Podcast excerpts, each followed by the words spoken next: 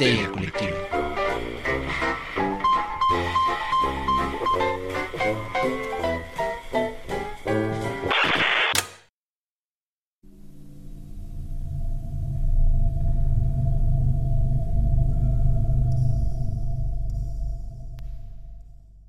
Esto es Histeria Colectiva, el programa donde Fernando Santamaría, Ricardo Medina y el Dr. Braham se sientan alrededor del círculo de invocación para abrir la caja de Pandora y volarse la tapa de los sesos platicando sobre ficción, magia, ocultismo, casos supernaturales, literatura y todo lo que tenga que ver con la cultura del horror. Buenos días, buenas tardes, buenas noches. Donde sea que se encuentren, a la hora que se encuentren escuchando esto, muchas, muchas gracias por donar un poco de su ancho de banda para llevarles todo el terror a sus oídos. Eh, yo soy Fernando Santamaría y les pido que se sigan lavando las manitas, usando cubrebocas. Cuídense mucho, quédense en casa. Si no pueden quedarse en casa, porque en realidad creo que ya nadie puede, ya estamos hibridando en esta nueva normalidad, pues cuídense mucho, lávense las garritas. Eh, les doy la bienvenida al piso 666 de Histeria Colectiva, mejor conocida como Corporación Malito. Eh, estamos muy contentos de tenerlos por acá, huercas y chilpayates, porque tenemos un programa muy especial el día de hoy. Eh, pero antes de anunciarlo, aunque ustedes ya lo vieron en la cortinilla, quiero darle la bienvenida a la mesa reñoña que me acompaña el día de hoy porque va a estar bueno y sabroso y estamos de manteles largos. A mi derecha, a su izquierda, el hombre, el mito, la leyenda, el doctor Braham. Doctor, ¿cómo está? Hola, ¿qué tal? Este, buenas tardes, eh, mañanas, días, medianoches, donde quiera que se encuentren en este momento que nos escuchan. Espero estén muy bien. Aquí estoy yo crono desfasado, como digo, chiste desde la remota ciudad de Ensenada con un frío y un calorón al mismo tiempo bien curioso. A la sombra estamos a 18, bajo el sol estamos a 22. Uy, no saben cómo sufro con el calor acá, qué bárbaro, me estoy quemando. Pero bueno, pasándola súper bien y feliz de estar aquí con este invitado de lujo que traemos. Excelente, doctor. Está feliz y enojado al mismo tiempo, ¿verdad? Oh, sí. y eh, en la parte de abajo de sus pantallas se manifiesta en el círculo de invocación una invitada y una gran amiga de Historia Colectiva que hemos tenido en otros espacios como eh, Noches para no dormir con la Brigada para leer en libertad, pero que hoy eh, engalana la cripta mohosa con su presencia. Tenemos a Raquel Castro. Raquel, ¿cómo estás? Hola, hola, bien contenta de estar aquí con ustedes. Nosotros mucho más contentos porque ya era algo que veníamos postergando y dijimos, qué mejor tema que los niños para traer a Raquel Castro a contarnos por qué los niños nos dan miedo. Y ya presenté el tema, pero ahorita abrimos la caja de Pandora, Dios mío. Eh, Raquel Castro, ah, para quienes no la conozcan, si es la primera vez que salen de su piedra bajo la tierra, es oriunda del extinto Distrito Federal y cuenta entre sus diversas profesiones como guionista, ha sido guionista, profesora de guion, periodista, promotora cultural e incluso durante un muy breve tiempo fue asistente administrativa en la Consejería Agrícola de una embajada sudamericana. Pero hasta febrero de 2013 eh, trabajó en el Instituto Nacional de Bellas Artes organizando presentaciones de libros, charlas, conferencias y premios literarios. Aunque en 2012 presentó su primera novela, Ojos llenos de sombra, y ganó el premio Gran Angular de Literatura Juvenil ese mismo año. Ha publicado dos novelas cortas para niños, Exiliados y Lejos de Casa, tres novelas largas, cuyos títulos son Dark Doll, Un beso en tu futuro y El método infalible, para ligarte a quien tú quieras, un ebook y un libro impreso de cuentos titulado El ataque de los zombies parte 1500 y un ensayo sobre modificaciones corporales. Además, ha sido coantologadora de una colección de cuentos de zombies escritos por autores mexicanos y coautora de un manual de escritura y de otra novela, El Club de las Niñas Fantasmas. Esos dos últimos los escribió a cuatro manos con Alberto Chimal, su esposo, a quien le mandamos un saludote y que también es un gran amigo de Histeria Colectiva. Entonces, eh, y recientemente también platicamos en, las noches para no dormir sobre las traducciones que hicieron de Edgar Allan Poe, los sueños de Edgar Allan Poe, que les quedaron espectaculares. Entonces, Raquel, muchísimas gracias por estar por acá. Al contrario, muchas gracias a ustedes por la invitación. Excelente. Eh, pues ahora sí, presentando formalmente el tema, doctor, ¿qué hay en la caja de Pandora? Hoy la caja de Pandora requiere que le des cuerda y vueltas para abrirse y de repente brinca un muñeco y nos trae el tema de hoy, que es niños. Hoy vamos a hablar de los niños porque eh, no estoy seguro si esto es a nivel Hispanoamérica o Latinoamérica, pero por lo menos el 30 de abril aquí en México se celebra el Día del Niño y estamos a una semana, a unos cinco días de que eso suceda. en el momento de que esto se está publicando. Y decidimos hablar de los niños como tropo de terror, como podrán ver aquí en la parte trasera para quienes están en YouTube. Tengo una escena mítica de una película mítica llamada El pueblo de los malditos. Y ya tocaremos en algún momento de qué va la peli, porque los niños son ese eh, elemento supernatural y que da miedo en esta película, pero en muchas otras y en muchos relatos. Ahora me gustaría abrir el tema justamente... Eh, hay, hay, un libro que se llama... Eh, ay, lo tenía por aquí, se me fue. Creo que se llama El, terror del jardín de la infancia de Vicente Rojo. Y en él hace una breve introducción porque ahí hace una antología de películas en las que los niños son como el principal motivo. Y dice algo que es, va más o menos así. La infancia es una etapa de la existencia humana que se inicia en el nacimiento y se extiende hasta la pubertad la mejor edad, el despertar, la dulzura, los balbuceos, los primeros pasos, la alegría ingenua, la inocencia. Entonces, justo me gustaría abrir con eso mientras mi gata interfiere en la producción. es la productora ejecutiva. Dije qué buenos efectos tiene. ella puede interferir cuando quiera. Por ahí andaba la colita, la vi. sí, se me atravesó aquí enfrente. Si ustedes están oyendo esto en Spotify, corran a YouTube y suscríbanse para ver todas estas cosas. Eh, me gustaría abrir con eso, ¿no? O sea, creo que los niños como este eh, eje y símbolo de la inocencia, pues ha prestado en la literatura de horror, eh, o, bueno, en, sí, en la literatura de horror y en general en, en, la, en la creación de, terror, para hablar de, de, de, todo eso que puede romperse ante la oscuridad llena de horrores, ¿no? Entonces, este, pues partiendo de eso, me gustaría escuchar, los niños nos dan miedo, ¿por qué nos dan miedo? Raquel, por favor. Claro que nos dan miedo los niños y las niñas, por supuesto. ¿Les ha tocado alguna vez ir en la calle y que les toque en un alto al mismo tiempo que un autobús de escuela? es terrorífico, o sea, no quieres voltear a verlos porque... Eh, ah, lo que pasa es que tenemos muy idealizada la infancia en general, ¿no? Decimos eso de, ay, la mejor edad, la ternura, la inocencia. Pero la verdadera inocencia consiste en una incapacidad de discernir entre lo bueno y lo malo. Entonces, ese em, potencial que le vemos a los niños para ser tiernos y generosos y dulces, lo tienen también para ser unos hijos de su mal dormir, ¿no? Entonces, eh, esa, esa dualidad como que nos genera a los adultos que ya estamos domesticados, que ya aprendimos las reglas y que ya discernimos de qué podemos hacer este, abiertamente y qué tenemos que hacer solo cuando, cuando está oscuro o con máscara, este, sí nos genera un montón de, conflicto, creo yo. Y bueno, pues eh, eh, los autores, las autoras que escriben de terror o que hacen películas y todo esto, donde quieren generar inquietud, pues aprovechan ese tipo de elementos, ¿no? Porque dices, eh, es muy fácil espantar a la gente con un monstruo putrefacto que se le está cayendo un ojo y que te va a devorar, pero es menos obvio si usas a uno de estos dulcísimos este, querubines y a partir de ahí vas este, eh, explorando esta ambivalencia, ¿no? Yo creo que por ahí va un poquito. Estoy totalmente de acuerdo, doctor. Los niños nos dan miedo. ¿Por qué nos dan miedo? Porque son pequeños salvajes. O sea, es lo más cercano a algo fuera de la sociedad, algo que no está controlado. Y siempre decimos, ay, es que están chiquitos, ay, es que no entienden. Miren, de nuevo, aquí estoy hablando de mi experiencia y discúlpame si voy a sonar al Grinch. No tengo hijos.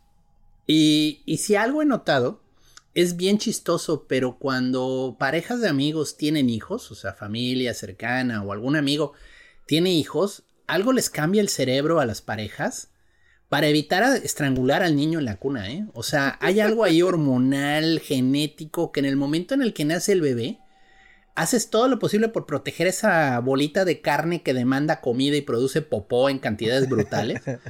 Y no te vuelves loco en el proceso, o sea, o te vuelves loco en el proceso y está codificado nuestra información genética como normal, ¿no? Porque, digo, basta con que te lleven a la criaturita de paseo en alguna reunión que iba a ser muy casual, muy normal en un café y el niño comienza a hacer su tarugada, su batidillo, sus gritos, sus correr por todos lados. los papás con una cara de resignación, como diciendo, él es así. Y todos ahí en el restaurante así, ya por favor, callen al niño, ¿no? Pero como que los padres, no sé si viene de algún lado de nuestros genes, por eso digo, se codifican para que el niño lo toleran, o sea, aceptan el comportamiento irracional, diciendo algún día va a entender, algún día se va a domesticar, algún día vamos a poder trabajar con él en algo normal, ¿no? Y es como una resignación de esto es lo que yo traje, ¿no? Es mi progenie, es mi herencia, esto es lo que sobrevivirá. Y algún día va a ser un adulto y me va a estar agradecido porque lo traje, ¿no? O sea, pero es así como, como una especie de... Es terrorífico tener un hijo, es terrorífico ver a un niño.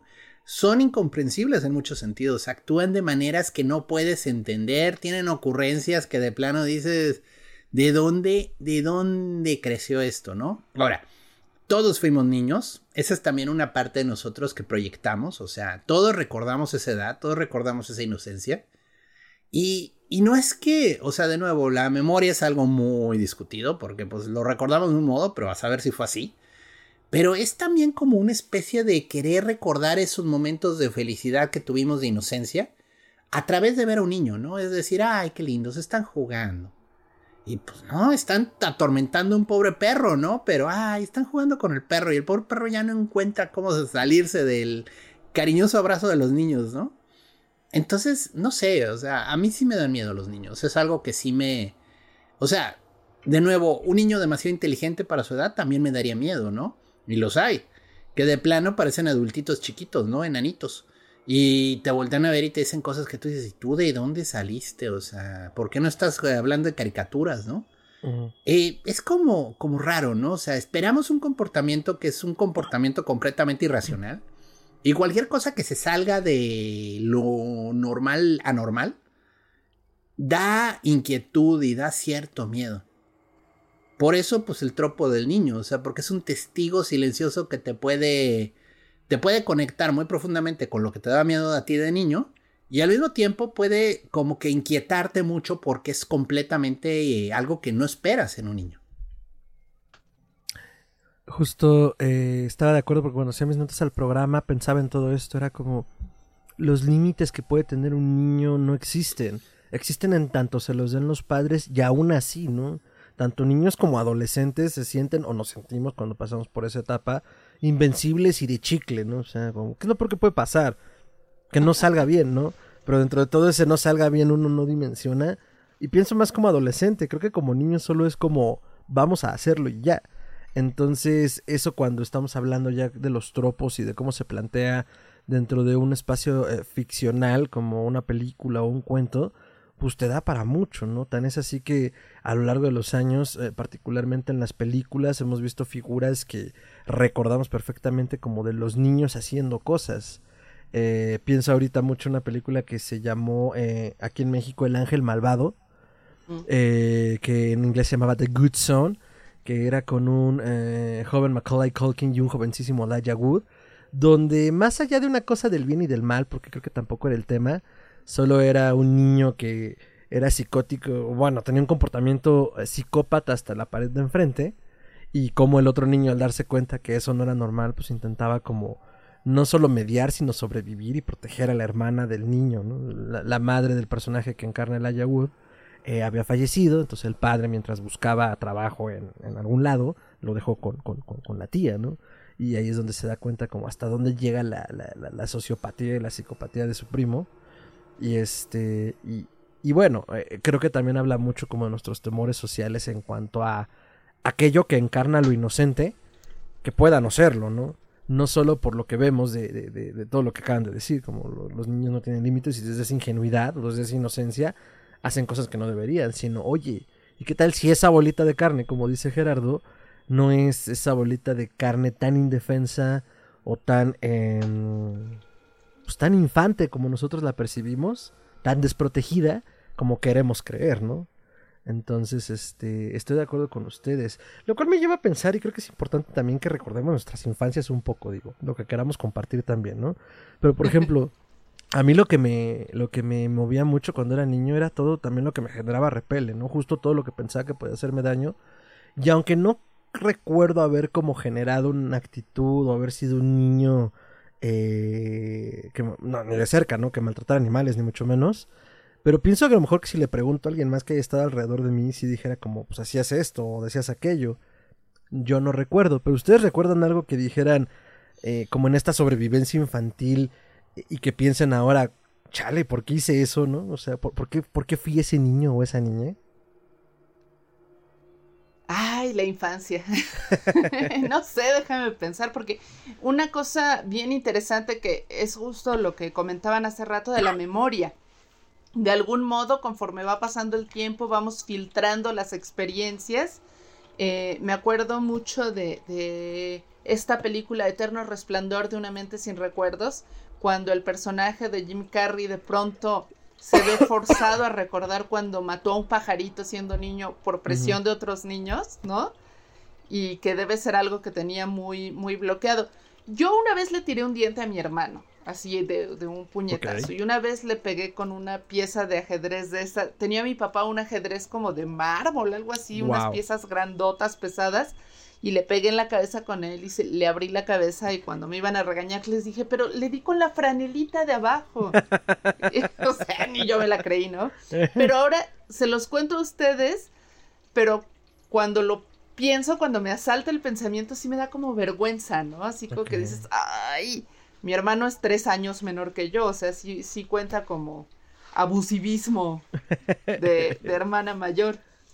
Este, no, no maltrataba animales, digamos gatos, perros, pero mataba hormigas para dárselas de comer al león de peluche que tenía mi mamá encima de su cama. Entonces, mi mamá no sabía de dónde salían tantas hormigas que se encontraban en la cama. Era yo, este, alimentando al, al león, sí. Eso está un poco tierno, digo. Eh, pero es el tipo de ternura infantil, ¿no? O sea, ay, qué tierna, mata hormigas. Estás matando animales y estás dejando cadáveres en la cama de tu mamá, ¿no? Sí, tienen razón. Es que, es que sobre eso, ¿no? Porque es como, ay, qué bonito, mira. Pero ya que lo dimensionas o le pones otra edad, dices, mm, no, como que no está tan bien, ¿no? Y decidimos mirar otro, hacia otro lado. Ahora, Gerardo decía algo importante de, la, de, de los bebés cuando nacen, ¿no? Como que si se apagara algo en el cerebro de los demás. Aparte de que es el instinto, creo que de protección de, de, de, no solo de la progenie, sino del más débil, mm, tengo entendido que eh, tanto la ternura como la agresividad, y si alguien en los comentarios de YouTube nos puede aclarar o desmentir esto, estaría muy chido, pero activan la misma zona cerebral. Es decir, eh, cuando nosotros sentimos demasiada ternura por algo, activa exactamente el mismo lugar y por eso mucha gente reacciona con cierta agresividad, como en mi villano favorito, la niña que explota al ver su unicornio, ¡oh, es tan esponjoso que quiere estallar! Esa actitud que tenemos ante lo tierno es así. O sea, te quiero, te quiero estrangular de lo tierno que eres. No lo voy a hacer porque eres el más frágil, pero, pero por eso hay esa disonancia cognitiva, ¿no? Entonces, es bien interesante porque creo que eso pasa con los niños. Es como, o sea, si no fueras mi progenie y no tuviera yo mis límites bien establecidos, probablemente te estrangularía. Pero como sé que eso no se puede hacer en sociedad, sé que no debo, y además no lo voy a hacer porque eres mi progenie, estás a salvo. Pero ya bájate de ahí, papito. Y el chamaco acá dando dos, tres marometas, ¿no? En un estante. Entonces, este. Y creo que también nos dio de poner a pensar. Realmente no sabemos cómo piensa un niño. Como adultos solemos ser demasiado condescendientes, ¿no? O sea, les damos por su lado en esta parte de eres chiquito y no sabes, más allá del así es, solo como no. Y en realidad yo pienso que los, o más bien he notado, recuerdo un poco de niño y he escuchado comentarios que dices, no, a ver, no es de gratis, ¿no? Los niños son como esponjitas, claro que entienden, claro que absorben, claro que se acuerdan de las cosas, ¿no? Uno borra cosas de la infancia, pero hay cosas que nos marcan porque el niño está procesando todo el tiempo la información que le rodea, ¿no? Está tratando de entender justamente. Y bueno, y parte de la estrategia de los niños es sobrevivir, ¿no? O sea, muy en el fondo los niños saben que sin los adultos se mueren. O sea, es un instinto muy, muy primitivo que se da cuenta que es pues el, el miembro del grupo más débil, ¿no? Entonces, sin el apoyo de los padres, pues cuánto duraría. Y por eso, pues hay tantos cuentos de hadas, tantas historias para niños que comienzan con un abandono paternal, ¿no? Porque es esa imagen que te protege. Vaya, Disney lo ha hecho hasta el cansancio. Casi siempre la figura paterna o materna es uno, porque si tuvieras dos tendrías que explicar por qué el segundo no está por ahí.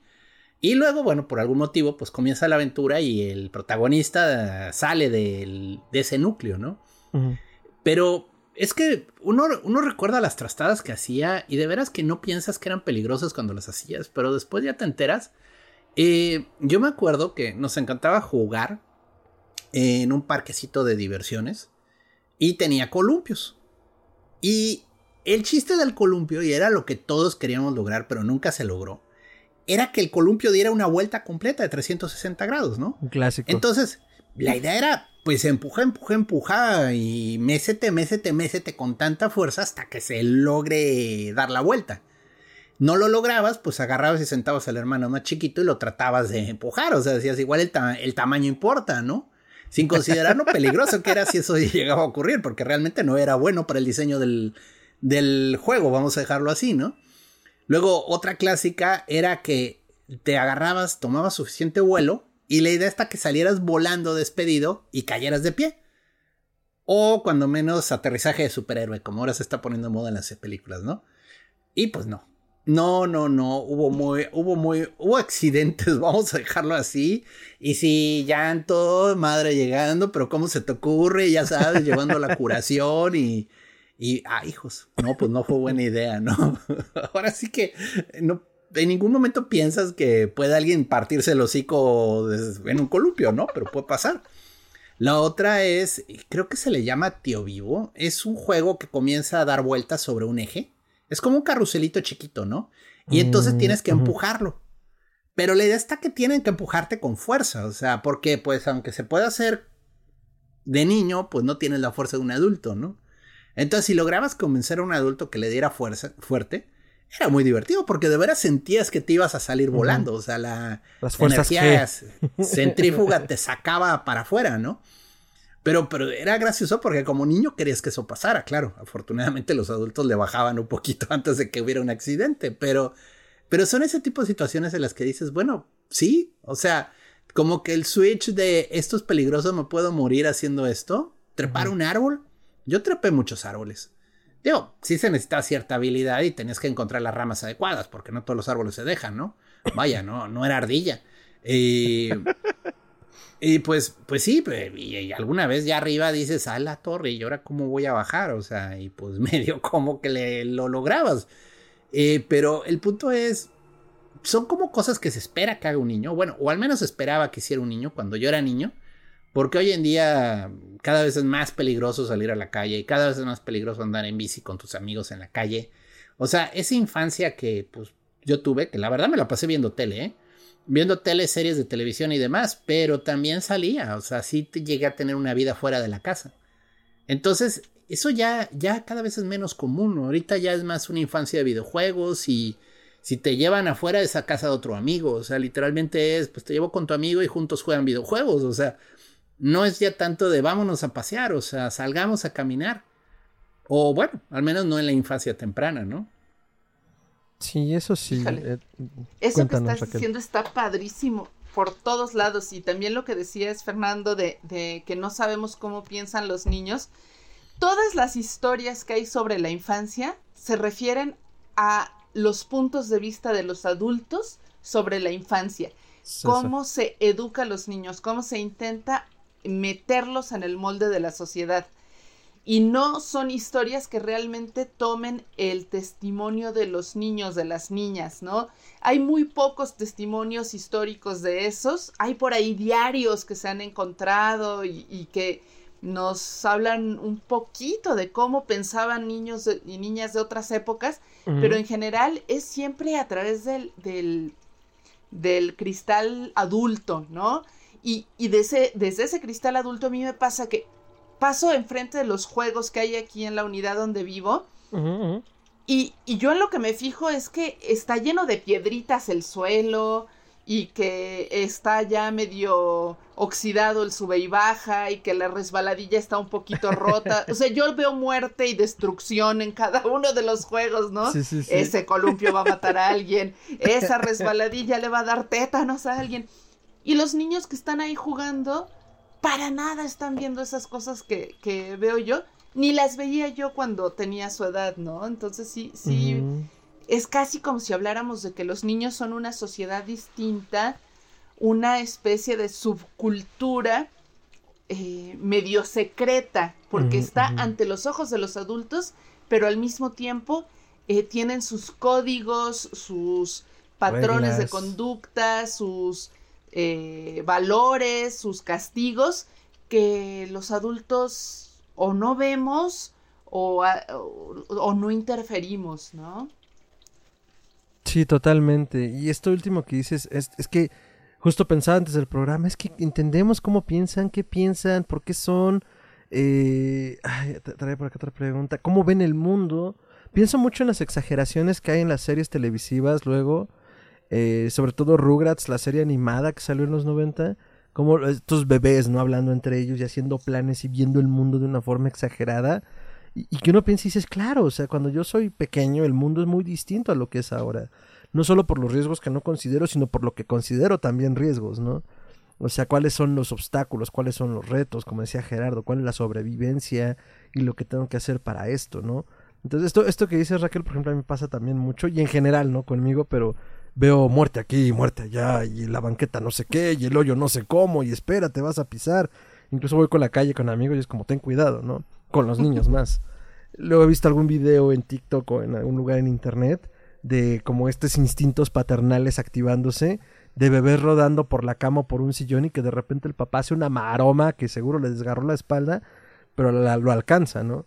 O de repente que va una niña así, corriendo en una sala y hay una esquina de una mesa y se ve como la mamá en lo suyo automáticamente mete la mano sin voltear y pues la niña se pega con la mano, no con la esquina, ¿no? Y ella en lo suyo sigue, ¿no? En esta bendita ignorancia infantil de estar este, eh, eh, haciendo y deshaciendo, ¿no? Entonces, eh, creo que también partiendo de eso y, pensar que no existen, como, dices, como bien dices Raquel, estos registros desde lo infantil, sino desde el adulto describiendo lo infantil, eh, pues uno de los primeros relatos es Hansel y Gretel, ¿no? el que nos puede escribir como esas penurias y esos, perdón, riesgos ante un mundo, pues no solo adulto, sino peligroso. A ver, Hansel y Gretel se... El primer registro es como por ahí de 1400, 1500, no estoy muy seguro ahorita, no traigo el dato, pero pues habla de un momento en el que incluso la infancia era muy complicada, o sea, nacer era muy difícil, si naciste ya tenías una batalla con la muerte ganada. Y si lograbas pasar de ciertas edades, también ya le habías ganado una segunda batalla, ¿no? O sea, hay un chiste en Malcolm el del medio con los abuelos. Si son, si les, si son, si, si les es familiar la serie, recordarán a los abuelos que vienen de un país eslavo que nunca se especifica cuál. Y entonces la mamá le dice en algún momento, ¿y este cómo se llama? Jamie. Ja, nosotros no les poníamos nombre hasta saber que sobrevivirían. Entonces, eh, pues sí, parte de todo eso, ¿no? Los riesgos del, ser infante.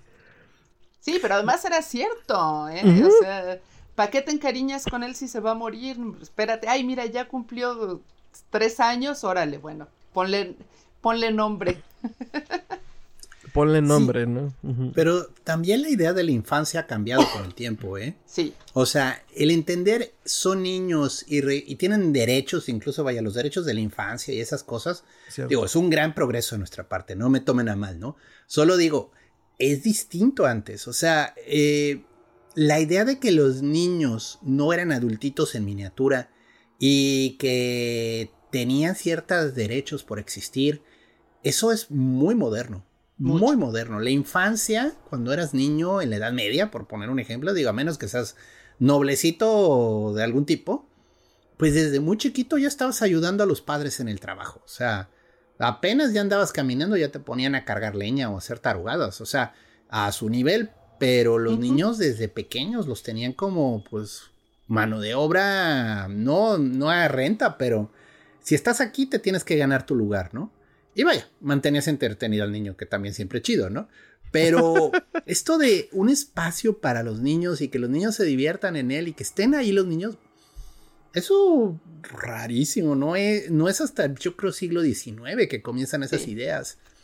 Nosotros, eh, como que es normal para nosotros, pero esto tiene poco tiempo. O sea, en realidad la noción de, de darles tiempo y espacio a los niños, cosas para niños, vaya, hasta la ropa de niños. Muchas veces la ropa de niños era simplemente ropa de adultos cortada. Y ahí estabas tú de chiquito arrastrando las mangas porque pues te habían dado el vestido que ya no servía de la hermana mayor, ¿no? Entonces, todo esto de hasta la moda de niños, o sea, ahorita ya es toda una industria de el juguete, la ropa, vaya, hasta perfumes creo que venden para niñas, o sea, ya es así como de llamar la atención cómo, cómo se explota, ¿no? Porque en muchos sentidos pues, era más como un accidente ser niño, era una época, ay, pues en lo que creces te entretenemos con esto, pero no te voy a, no, no vas a llevarte más experiencia que la que aprendas viendo, ¿no? Entonces abre bien los ojos, abre bien las orejas y sobrevive, niño. Porque de otro modo, X, ¿no? Es raro, o sea, son épocas distantes. Y, me quedé mucho con lo que estábamos comentando, eh, que dijiste tú, Fer, y luego Raquel continuó. Los escritores casi siempre son gente adulta. Entonces, para proyectar a un niño en su conciencia, tienen que adrede cortar partes de su conciencia adulta. Es un fenómeno de cierta eliminación. Pero eso es difícil, primero, y luego se puede volver un ejercicio, pues, de que estoy tratando a los niños como adultos tontos, ¿no? Y es, es delicado, es un balance muy importante. No todo, o sea, vaya, escritores tradicionales que escribían para niños, hoy en día los llegas a leer y dices, bueno, sí, sí pasan cosas increíbles en este cuento, pero, pero la protagonista es una tonta. O sea, de plano es, oye, que ya es la cuarta vez que le toman el pelo del mismo modo, ya es para que hubiera aprendido algo, ¿no? Y eso, Digo, hoy en día creo que ya hay algunos, hay más autores que sí están explorando este tipo de respuestas lógicas. Eh, a mí, digo, todavía no entramos a recomendaciones, pero yo me acuerdo mucho de este autor, se llamaba George Munro, conocido como Saki. Ese era, era un periodista, curiosamente, era eh, ahora sí que periodista de, de, nota. Murió en la Primera Guerra Mundial cubriendo pues, eh, alguna batalla, pero tiene una serie de cuentos muy divertidos y los leí en barco de papel. O sea, yo me acuerdo que estaba uh. secundaria, yo creo, secundaria, casi prepa. Y caché la antología. Se llamaba Los juguetes de la paz. Tiene muchas, o sea, el señor es continuamente impreso. Es muy buen autor. Y lo que tiene Saki, que yo le reconozco cuando lo leí, me llamó mucho la atención. Los niños son muy inteligentes en sus cuentos. De hecho, son como los mini villanitos de la historia. O sea, saben lo que están haciendo perfectamente y están jugando a los adultos. O sea, literalmente les están haciendo dar vueltas a su antojo. Y es esta sociedad victoriana presuntuosa que siente que todos que la gente tiene la razón porque ha leído más o sabe más. Y los niños en su ignorancia muchas veces en el cuento salen ganando, ¿no? Claro, no sale que ganó, solo salió que pues estos hicieron lo que él quiso, ¿no? Eh, es muy interesante esa visión porque Efectivamente, los niños son muy inteligentes, inmediatamente saben medir los estados de ánimo y algo que aprenden muy rápido es a manipular. O sea, son excelentes manipuladores de personas. Ellos saben inmediatamente cuándo sí, cuándo no. Puedo pedir este permiso ahorita, no, mira, mejor no, este.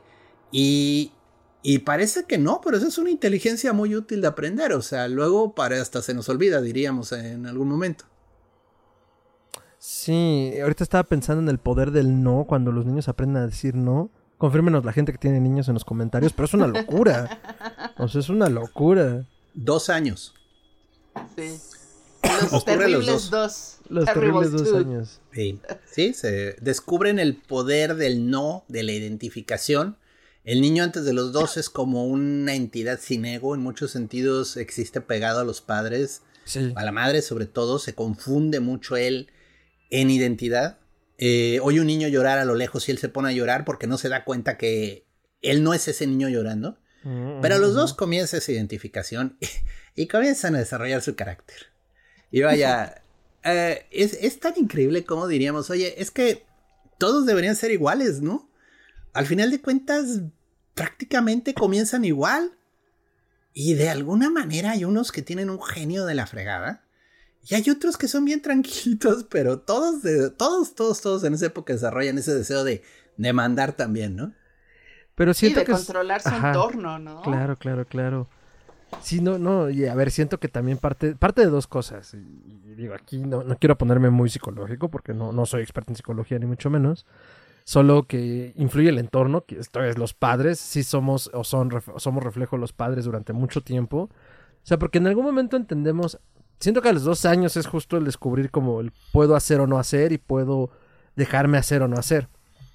A los cinco ya hay una cosa muy mental de que se la, la, personalidad se abstrae y en ese momento, pues en gran medida no cambiamos ya tanto a partir de los cinco años. Somos lo que somos. Y por ahí ya de los, pues, supongo que entre los 5 y los 10 pasa algo de que yo denomino el vemos sangrar a Dios. Porque nuestros padres son nuestros dioses. O sea, ellos todo lo pueden. O sea, ellos nacieron siendo papás, nacieron siendo adultos y se van a quedar así toda la vida. O sea, así como los vimos cuando nacimos, así van a estar. Pero en el momento en el que vemos lo que yo llamo sangrar a Dios es cuando nos damos cuenta que ni lo saben todo, ni lo pueden todo. Y ahí es donde uno dice, mmm, ¿y yo podré? Y supongo que ahí es cuando llega la adolescencia. Esto es como un mapeo muy raro que he hecho como a lo largo de los años. Pero que ahorita me hace mucho sentido en el, eh, eh, en el entendido de lo que dices, ¿no? Porque además también, por un lado, somos copias o, o, extensiones de nuestros padres durante muchos años.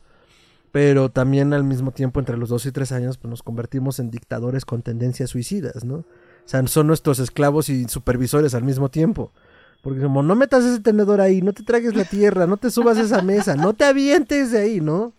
Y digo con tendencias suicidas porque justo de lo que hablamos hace rato, en, el, en pos de experimentar el mundo, eh, y Gerardo no me va a dejar mentir, ¿qué pasa si meto este tenedor en un contacto eléctrico?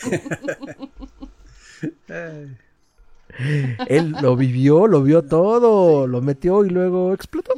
Fueron llaves. Ah, fueron llaves. Bueno, no metal. tenedor. no, no estaba tan loco. ah, no tanto. Sí, no, no, no, no. Bueno, sí, luego ese deseo de explorar y de descubrir, ¿no? Los niños luego tienen las eh, relaciones más interesantes y asombrosas en cuanto a causa-efecto. Y, y, vaya, tienen una mente que ahorita podríamos llamar de científico. O sea, creo que es Neil deGrasse Tyson el que lo dice, pero él, comenta que cuando llegas a una escuela, si es una escuela primaria, primer grado, segundo grado, y les dices que eres científico, los niños no te paran de bombardear con preguntas. Oiga, pero ¿por qué vuelan los globos? Oiga, pero ¿por qué los pájaros a veces vuelan más rápido? Porque a veces no. O sea, los niños tienen mil preguntas. Y dice, en cambio llegas a la secundaria, les dices que eres científico y solo te vuelven a ver con cara de hastío. Y dice, ya, ya los perdimos, o sea, ya los institucionalizaron, o sea, ya les enseñaron a no preguntar, a no cuestionarse las cosas, ¿no? Sí, Ay, qué triste. Sí, porque creo que en ese momento aterrizamos ya ante la realidad. Ahora, creo que mucho de la infancia, y creo que esto no, lo hemos tocado del todo, solo desde la exageración del niño, pues como niños también, o sea, somos, o bueno, el niño, la figura es un, buen aliciente para el tropo de horror, porque desde esta inocencia, ya independientemente de que él sepa o no sepa qué hacer, pues también uno va por el mundo pensando cómo deberían de ser las cosas, hasta que topas con cómo son en realidad. Y muchas de las películas y relatos pues hablan de eso, ¿no? Pienso creo que es de Charles Dickens, el cuento de la niña de la caja con las cerillas. Eh, eh, no, no es de Dickens. No, no es de Dickens. Oscar Anderson. Wilde, creo que Anderson. O Anderson. Oh, sí, Anderson. El señor es el maestro del drama, sí.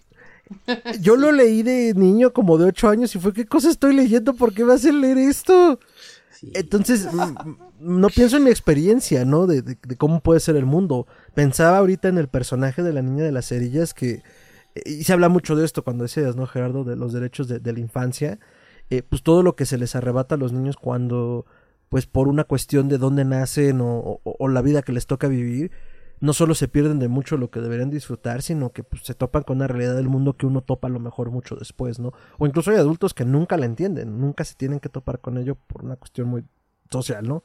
Pero creo que también el hecho de hablar como de esa inocencia en el horror, pues también es por aquí, o sea, uno de los incidentes incitadores para usar niños es en el momento en el que pierde esa inocencia, ¿no? Ya sea él un objeto de terror, o sea, como en la profecía, no sé, de 1975 de Richard Donner, o, o, incluso una más reciente, no recuerdo bien de qué año, pero en Netflix hay una cosa llamada Brightborn, si no me equivoco. Ah, sí. Que es su, Superman Goes Wrong, ¿no? O sea, es un niño que tiene superpoderes, pero en vez de no solo dejarse guiar, sino de una dimensión donde, ay, es que yo no sé qué hacer con esto, mi cuerpo está cambiando. Es como, órale, tengo super fuerza. Y, más bien es una cosa de, corrupción del puedo hacer lo que yo quiera, ¿no? Bueno, hay, un cuento de la dimensión desconocida también que han hecho parodias 500 veces. Mm, el, del niño que con la imaginación podía transformar todo y tenía al pueblo secuestrado. Mm, y, y, pues si te portabas mal te mandaba al maizal o te convertía. Los Simpsons tienen una, parodia excelente donde obviamente Bart es el niño Y en algún momento convierte a Homero en este juguete eh, Jack in the Box, muy, muy popular entre los estadounidenses. Y Homero ahí va por la vida con su cuello de resorte. No, sí, y en, la, en el episodio saca de la caricatura. Bueno, creo que de hecho fue en la película. Creo que es de la película La Dimensión Desconocida. Sale de la caricatura una caricatura tipo el coyote, pero súper grotesco, porque, bueno, es estos intentos de volver real algo que es caricaturizado. y entonces lo vuelven una especie como de cosa de stop motion sólido y bueno, es raro y friki. Y que a la hermana le quitó la boca y dices, uy. Es que llevar a los extremos eh, las dos situaciones. Imagínate un niño que puede hacerlo todo, pero que tiene la ética, digamos, o que está eh, los límites que se le han logrado poner hasta esa edad y ya, ¿no? Si, de por sí los adultos, ahí vemos a Putin, este, es terrible que tengan mucho poder, imaginarte a un niño que pueda hacerlo todo lo que se imagine, sí da miedito, ¿cómo no? Sí, por y supuesto. nos da miedo que sean más fuertes que nosotros porque nos van a destruir. Sí. Sí, si pudieran lo harían. Son como los gatos, si fueran más grandes nos comerían. En eso pensé, justo en los gatos. Dije, sí, imagínate. Si pudieran acariciarse como nosotros los acariciamos, ya nos habrían destruido. y abrir latas. Y abrir latas. Ah, ok, ok, ya te entendí. Claro, claro. Los gatos, sí, sí. Sí, nos necesitan para esas dos cosas, ¿no? bueno, es que ese es también el punto. Si no necesitar un niño o un adulto para sobrevivir, eh, y de eso van los niños del maíz de Stephen King, ¿no? Exacto. O sea, en el momento en el que algo sucede y los niños se apoderan de esta comunidad, eh, para quien no haya leído o visto la novela, eh, visto la película, perdón, pues tuvieron como unos 40 años para hacerlo. Pero bueno, los niños se apoderan de esta población y, unos despistados turistas llegan a ella y se dan cuenta no solo que están apoderados los niños, sino que no hay adultos, y no solo que no hay adultos, sino que vendrán una deidad que vive en el campo de maíz. Y uno diría, ah, pues los niños se deschavetaron. Punto que sí, pero sí hay algo supernatural ahí actuando sobre ellos. Gran película, gran libro. Pero... exacto, ajá. Yo lo que veo en los niños del maíz, digo, yéndonos un poquito acá, es que todo parte porque un niño tiene una visión, o sea, literalmente le habla a Dios, vamos a dejarlo así, ¿no? Y así comienzan las religiones en el mundo, o sea, en muchos sentidos, pues siempre hay alguien que le dijo a Dios, oye, quiero que hagas esto, y comenzó una religión. Aquí lo interesante es que es un niño, es un jovencito, o sea, es el predicador que les lleva la palabra, ¿no? Y, y pues, ¿por qué no? O sea, los niños se dan cuenta también que los adultos están mal. O sea, en muchas cosas los niños se aguantan porque dicen, pues ya que, son más grandes que yo, son más fuertes que yo. Pero si de repente ya tuvieran una justificación religiosa detrás, él es que Dios nos dijo que estaban mal los adultos. Uy, uy, sí pueden pasar cosas feas. Pero además no es tan raro, ¿eh? Lo de que sean niños los que reciben la visión famosa, ¿no? Me acuerdo estas historias de la Virgen de Lourdes y la de Medju Jorge, o cómo se, un lugar en Yugoslavia, ¿no? O, o, lo de la cruzada de los niños, que creo que el que los guiaba era un chavito de 12, 13 años y ahí iba llevando mocosos a, a que se metían a las casas de la gente y quemaban los libros y ahí, sí, o sea, muy bien. No, y, y, te era la idea de que los niños iban a llegar a Jerusalén y como eran inocentes, Dios no iba a permitir que sufrieran y entonces iban a destruir las murallas de Jerusalén en ese instante. Y claro, nadie más sabe qué fue de ellos. Esto es decir, ¿sabemos en qué acabó esa historia? Probablemente acabaron en el mercado de esclavos en Arabia. Tiene todo el sentido curioso que no, bueno, más tiene sentido que no lo recoja, pero a estas alturas se me hace raro que no sepamos qué pasó con ellos. Pobres. No, pues se perdieron en la historia, o sea, nunca nadie va a escribir de eso. Nadie escribe de esclavos. Igual, este, leí la nota hace años de aldeas en Rusia que tenían niños salvajes dentro. Eran niños que se volvían huérfanos y hacían pequeñas comunidades y se dedicaban a vagar, ahora sí que de pueblo en pueblo, robando lo que podían. Ándale. Y eran como vagabundos, pero organizados. Fíjate, hablando de eso, apenas tiene poquito que leí de los niños en la en, la edad, digamos, eh, moderna temprana, que, o sea, dejando apenas atrás la edad media, ¿no? Que los, en algunas catedrales construían jaulas para meter a los niños que, este, que interrumpieran los sermones. Ah, qué bonito. Y que los niños del coro en una catedral inglesa, ahorita no me acuerdo en cuál, eh, la gente ya no quería ir a la misa a esa catedral porque los niños hacían cosas como secuestrar al novio después de una boda y exigirle dinero para dejarlo ir a su casa con su esposa o que le cobraban multa a la gente que entraba a la iglesia con espuelas, aunque no, no había ninguna ley al respecto. Sea, que eran cosas que ellos hacían porque se les daba la gana y lo que tú dices, una horda de vandalitos que nadie se atrevía a mandarles y entremetiendo recomendaciones, hay un libro de Verónica Murguía que acaba de salir el año pasado, El cuarto jinete, que es acerca de la peste de la peste negra. Es un librazazo y una de las partes, porque es un libro que está narrado como desde muchas voces, desde muchos puntos, es de los niños que se quedaron huérfanos, de un grupito de niños que se quedaron huérfanos y los adultos que quedan por ahí están demasiado ocupados en sobrevivir a la peste como para ocuparse de ellos y lo que decías Gerardo, o sea, están este pues como estos niños rusos este, dedicándose a lo que se les da la gana, como se les da la gana, como si fuera una jauría, pues. Sí, vaya, de un niño te puedes defender, pero de 25 niños todos con piedras y palos, híjole, pues en una de esas sí te van tumbando y te matan. Y con una determinación se, pueden, poner bravos. Sí. Eh, me recuerda mucho también, eh, bueno, esto ya es de Peter Pan, ¿no? Los muchachos perdidos. Mm, Los muchachos. Ahí soné muy de allá del norte de México. Este. ¿Dónde estás? O sea. No, pues estoy en noroeste, no es lo mismo. Ah, bueno. Este, esto es más de Chihuahua. Eh, saludos a todos los eh, que nos escuchen en Chihuahua. ¿Qué onda? pero sí, los muchachos perdidos eran un grupo de niños que habían sido llevados, la verdad, secuestrados. O sea, si por un instante lo piensas, Peter Pan secuestraba niños y literalmente jugaba con ellos, o sea, tenía esta fantasía que le había concedido las hadas de tener un grupo de niños a su encargo y él era una figura paterna, pero no era el papá. Y pues los niños no podían crecer, él los tenía atrapados en ese cuerpo de niños permanentemente. Y por ahí en el libro hay una parte donde dice de que algunos los mataba, ¿no? Este, creo recordar porque me impactó mucho esa parte. No me sorprendería, pero sí, esas historias victorianas luego tienen unos lados bien oscuros, ¿eh?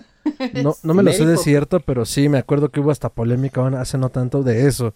Oye, pero es que están muertos. Pero no supe si era real o era una creepypasta, que también se da en estos tiempos. No, yo creo que sí. Que, pero nada más lo menciona así como entre dos renglones, así de que a los que no lo obedecían los mataba y bla, bla, bla. Y sigue adelante el libro. Hay que checarlo, hay que ah, checarlo, está bueno. Sí, hay que checarlo, porque a lo mejor lo soñé. También luego tengo unas pesadillas muy extrañas. Luego pasa cada efecto Mandela que dices, no, yo me acuerdo que sí era así. Me pasó hace poco con Phil Collins, pero yo juraba que tocaba el, yo juraba que tocaba el piano Phil Collins y ya me sacaron. No, la batería. Perdón, fue mi, efecto Mandela aquí. Elton John toca el piano. Ah, no, a ver, a ver. Si Elton John, yo sé lo que toca, pero Phil Collins fue por el meme en donde hay un güey tocando un piano y solo ponen arriba Phil Collins es este una película de, de gorilas y humanos, no te pongas muy loco, ¿no? Pero bueno. Dicho esto sea de paso, bueno, el efecto Mandela está rudo. Eh, Niños, eh, Peter Pan, muerte. Bueno, estas, de estas historias eh, que se antojan infantiles, pero cuando ya las leemos o las vemos tienen un subtexto muy rudo también para el mundo adulto. Coraline de Neil Gaiman de 2002 y la subsecuente película de eh, mismo nombre, dirigida por Henry Selick en 2009. Que a lo mejor a la gente no les suena mucho Henry Selick, pero yo sé que les va a sonar mucho El extraño mundo de Jack, que fue la que dirigió Selick y que para bien y para mal la, sombra de Tim Burton absorbió porque él fue como de las ideas de Tim Burton. Henry Selick presenta, pero nunca le dieron el crédito adecuado. Y pues tanto el relato como la película son una cosa espectacular y tenebrosa. Sí. Sí, yo creo que los cuentos de niños tienen ese elemento de miedo. Casi siempre, no, no todos, pero bueno, cuando hablamos de literatura infantil, como que debe de haber algo que cause cierta incomodidad, o sea, como miedo, como es que no sé cómo voy a salir de aquí, no sé cómo lo voy a resolver, ¿no? Es muy normal. Vaya, Alicia en el País de las Maravillas es un viaje que ya sé que tiene una crítica social ahí a la Inglaterra victoriana muy, muy detrás, pero la pobre niña está atrapada en un mundo donde todos están locos. Y por más que trata de encontrar una salida, este, la gente está en su demencia y, y nomás no puede. Digo, espero la hayan leído, es una historia bonita, mínimo vean la película de Disney, es muy divertida. Pero esos viajesotes de ácido versión cuento de hadas infantil, si dices, ¿qué onda, no? Que además creo que de niño pasa mucho esto, ¿no? estás en este, en este viaje queriendo entender qué sucede a tu alrededor. Y cuando sueñas, ves o, te percatas de algo que no es lo que esperabas o que no es lo que ha sido siempre, es fácil perder el control. Ahorita estaba jugando con lo del efecto Mandela, pero yo me acuerdo mucho de niño. Eh, yo tenía una chamarra y una camisa como que usé mucho tiempo de niño, que era como la camisa y la chamarra, una camisa gris, una chamarra café, nada del otro mundo. Pero yo recordaba las etiquetas muy diferentes a lo que vi un día. O sea, de repente un día me di cuenta que la etiqueta de tanto de la camisa como la chamarra no eran como yo las recordaba. Y a mí me perturbó un montón. O sea, sí, sí me puso mal. Como porque esto que yo había visto todo el tiempo ya no es. Y no solo eso, sino que me están diciendo que estoy mal. Porque sí me dijeron, oye, no, es que pues no es así.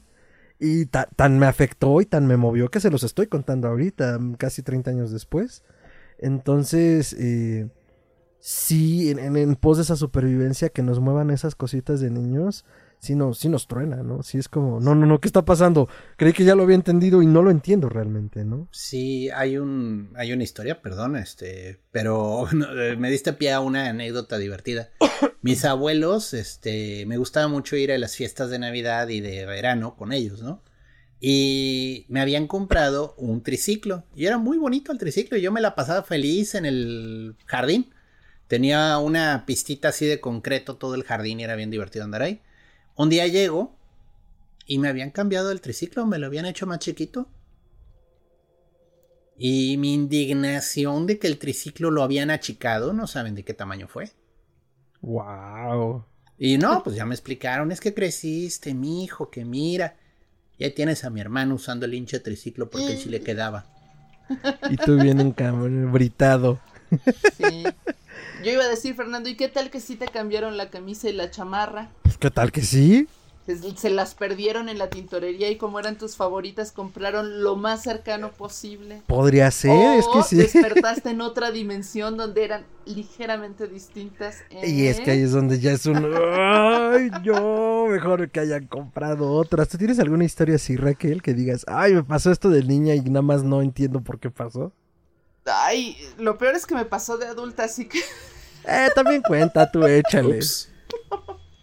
Es horrible porque eh, estaba yo trabajando ya mi tesis, pero yo fui muy lenta para hacer mi tesis. Y cuando fui con uno de los maestros que me dio clases en la universidad, porque era, me lo asignaron como sinodal, cuando fui a verlo para entregarle la tesis y todo esto para su voto, la persona que me recibió no era la persona que yo recordaba.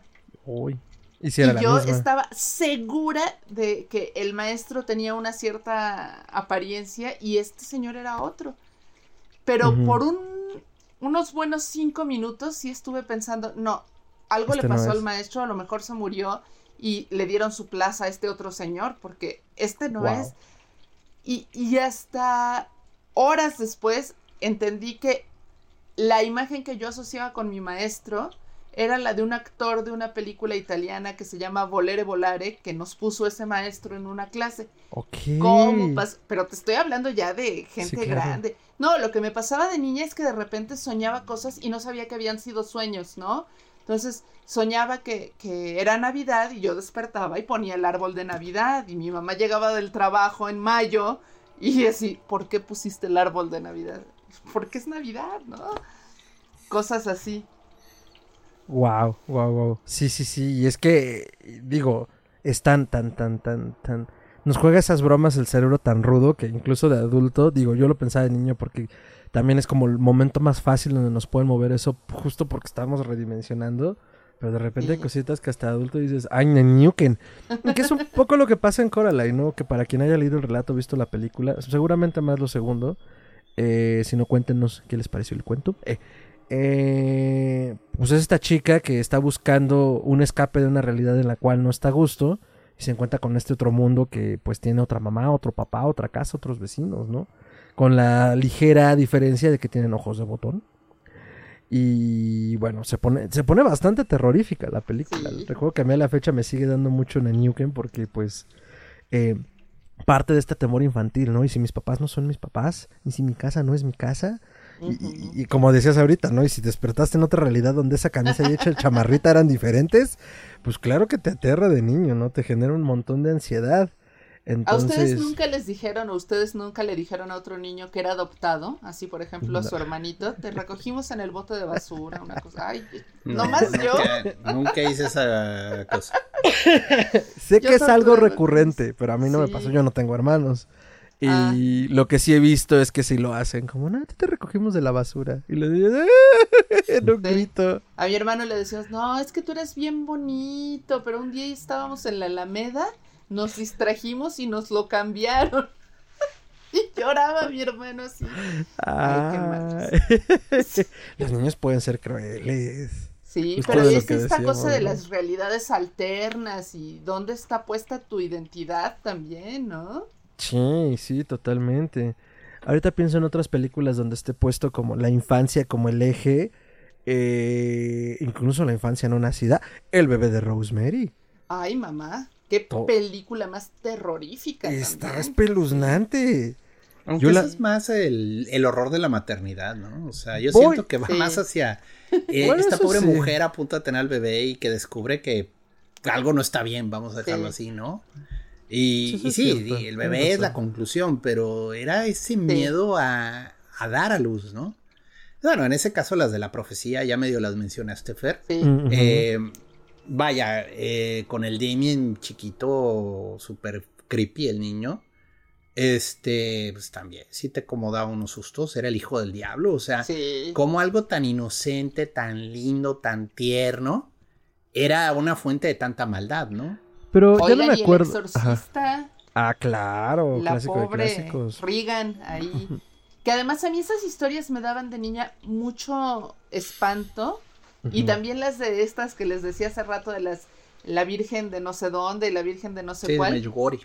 Porque porque me acuerdo en esa que había una niña que era la que recibía las visiones de la Virgen, pero que estaba rezando y que entonces el diablo le azotaba la espalda para que dejara de rezar y le decía groserías al oído y yo decía, no, o sea, el diablo tendría que atacar a los malos, no a los buenos. O sea, si el peligro de, que te posea el demonio es por ser bueno, entonces voy a ser mala. Porque yo no quiero que me posea el demonio. ¡Wow! Toma, iglesia católica. ¿Por qué nos lo dejan a uno de niño leer esas historias? A ver. Ay, qué buena onda. Eh, otra película que se me ocurre desde la infancia, eh, El Babadook. Ah, es buena. Esa es buena, porque además eh, creo que aterriza más en lo que pensaba con, el bebé de Rosemary. Pero tienes razón, es más un miedo a la maternidad. Y acá sí es más una cosa de no solo qué estoy haciendo yo con mi vida, sino con la vida que le estoy dando a mi hijo. Y todo eso encarnado en un monstruo que viene de un libro. De un libro que está escribiendo la mamá y que no se da cuenta y reescribe todas las noches o todas las veces que tiene que destruirlo. Es muy macabro esa historia. Y el niño definitivamente tenía issues. Pero bueno, de nuevo. Eso es también parte del tema, ¿no? O sea, digo, cuando el niño no es normal, cuando el niño tiene algún problema, o sea, cuando tiene alguna enfermedad, le falta alguna capacidad o tiene una capacidad diferente en alguno de los temas, bueno, la paternidad se vuelve más retadora porque ya claro. tienes que encontrar ese equilibrio, tienes que encontrar un modo de de negociar el proceso de crecimiento del niño y llevarlo a ser un adulto funcional de alguna manera dentro de todo lo que puede o no puede hacer. Y es un reto grande. ¿Se acuerdan una historia de la gallina degollada, por ejemplo? sí, que Horacio Quiroga. Un gran cuento muy macabro. Muy. Y ahí son cuatro los niños, ¿no? Sí, pues es que ahí es cuando no entienden a la primera, o sea, pero bueno, eso ya es otra historia.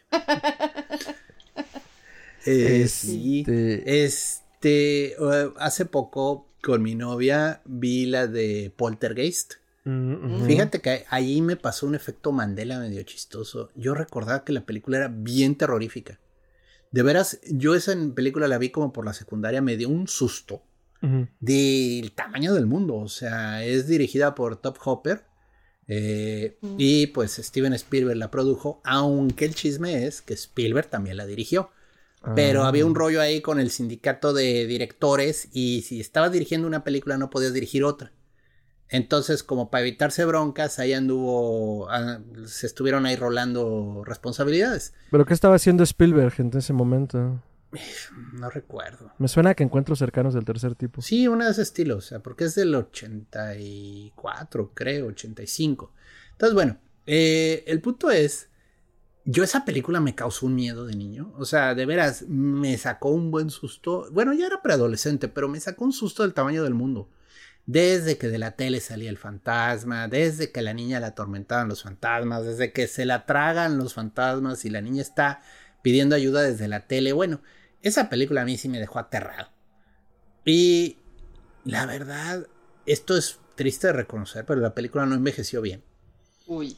Los efectos especiales están bien chafas.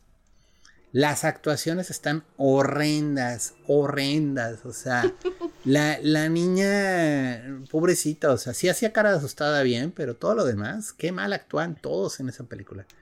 Y llega un momento en que ya hasta te ríes así de lo mala que está hecha. Y pues es cuando dices, bueno, la película era buena, yo la recordaba buena cuando era joven y ahorita me estoy dando cuenta que no más no, no da, no da el ancho, o sea. Eh, esa película tiene una historia luego por, porque hubo muchas, muchos de los actores sufrieron este, accidentes o se murieron. Y pues se habla de una maldición en la película, pero es puro cuento.